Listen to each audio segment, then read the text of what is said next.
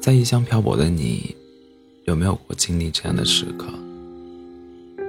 工作被老板挑刺，租房遇到黑中介，约会被朋友放鸽子，生病不敢告诉家人，一个人辛辛苦苦支撑着一切。有时候生活好像会格外的不顺，总有一些想象不到的麻烦会接踵而至，没有商量，也没有防备。甚至都没有任何道理可循。这两天我在追一部热播电视剧，《我在他乡挺好的》。里面四个女孩在北京生活的日常也是这样诸多不顺：上下班打卡挤地铁，认真工作却被老板无端的辞退；租房遇到黑中介，被房东扫地出门。大龄单身被家人天天吐槽，这些都是我们身处异乡打拼的年轻人最真实的写照吧。但是让人意想不到的是，里面最为活泼开朗的胡晶晶，金靖是，竟然选择在自己生日当天跳天桥自杀，以此来和这个糟糕的世界彻底告别。她原本是一个善良仗义、热心向外、热心外向的女孩，对待工作认真努力，对待朋友真诚用心，对待陌生人也会默默的伸出援手，就像个小太阳，总能给身边人带来快乐和温暖。也就是这样一个温暖的人，生活却似乎并没有偏爱他。一大早跑去跟客户谈合作，商谈顺利，却被老板通知他要主动辞职，原因是原因是他没有像其他的同事那样天天加班。为了庆祝生日换的新衣服也被小孩的冰淇淋蹭脏，冰淇淋蹭脏。前一天刚和男友分了手，紧接着又收到了催债人的短信威胁。本来想和朋友诉说一下自己的遭遇，却发现朋友都已经自顾不暇。好不容易鼓起来的勇气，瞬间憋了回去。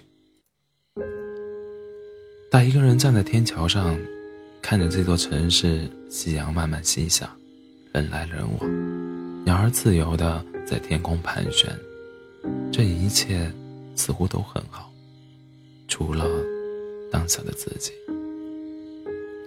而这个时候，他又接了一通不好的电话，挂断之后，他显得更加绝望。也是在这个时候，手机一不小心从手中滑落，掉下了天桥。可能，也就是那么一瞬间吧，压垮他内心的最后一根稻草，也落，也落了下来。他无奈的笑了笑。决绝的跳了下去，结束了自己短暂的一生。都说成年人的崩溃是一瞬间的事儿，但你不知道的是，这一瞬间其实是千千万万个瞬间堆积起来的。在一个人难过的时候，所遇到的每一件事情都不是小事儿。我想。其实很多人在外地打拼的人，都会遇到这样崩溃的时刻吧。当你的工作不被认同，当你的感情不被珍惜，当身边的朋友不敢打扰，所有的苦都只能自己独自消化。和父母打电话的时候，也只是逞强，逞强的说一句：“没事，我过得挺好的。”既想让家人放心，也想让自己舒心。即便是内心早已千疮百孔，但脸上依然是强撑笑意。那么坚强的你，一定很累吧？我记得曾经在朋友圈里看到这样一条动态：你看到我流泪的时候，并不是那一瞬间我有多难过，只是在那一瞬间，我积攒许久、我积攒许久的眼泪，终于忍不住了。有些人一个人去医院看病没哭，被老板痛骂指责的时候没哭，却在某一天早上。豆浆打翻的那一刻，哭成了泪人。很多人不理解，为什么要为一件小事落泪啊？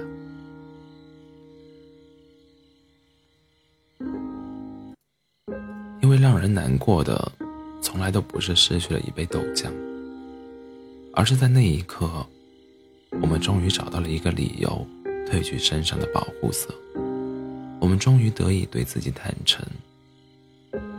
击败情绪的从来都不是一件小事儿，而是无数件小事累积过后的爆发。这个世界总在教我们要如何做一个不动声色的大人，却没有告诉我们，大人也可以难过。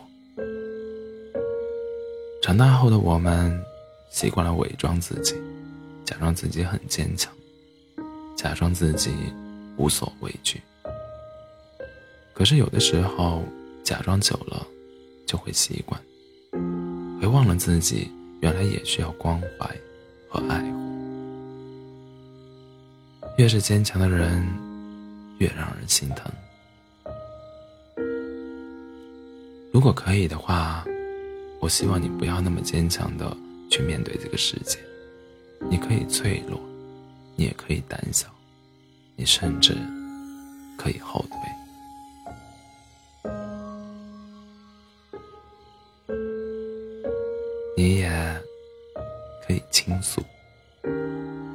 C C 的直播间倾诉。但不论什么时候，我都希望你不要对这个世界感到失望，更不要对自己感到绝望，好吗？